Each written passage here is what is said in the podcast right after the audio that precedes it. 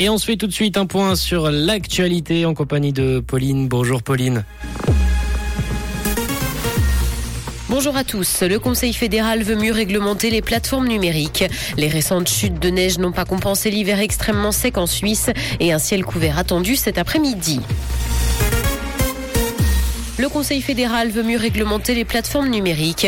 Il souhaite renforcer les droits des utilisateurs et améliorer la transparence des géants d'Internet comme Facebook, Google ou encore Twitter.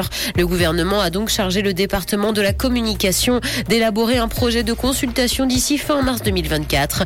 La publicité devra quant à elle être indiquée en tant que telle. Les récentes chutes de neige n'ont pas compensé l'hiver extrêmement sec en Suisse.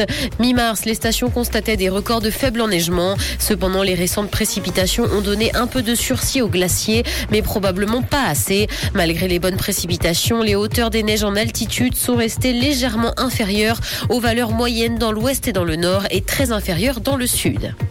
Lausanne va ouvrir un espace de consommation pour toxicomanes à la Riponne.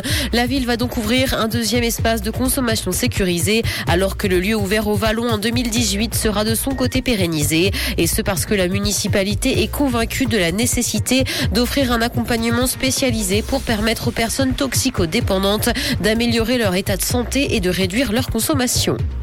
Dans l'actualité internationale, Taïwan a détecté un avion chinois et trois navires de guerre près de l'île. Une annonce faite aujourd'hui au lendemain de la rencontre entre la présidente de l'île et le chef de la Chambre des représentants américaine. La Chine avait déjà lancé des manœuvres militaires sans précédent autour de Taïwan en août dernier. Pékin considère d'ailleurs l'île comme une de ses provinces. En Allemagne, l'autorité antitrust place Apple sous surveillance renforcée. C'est ce qu'a annoncé l'Office fédéral des cartels allemands. Cette décision a été prise à cause de la position de force du géant américain qui met en danger la concurrence. L'autorité peut donc interdire au groupe américain des pratiques qui mettent en danger la concurrence.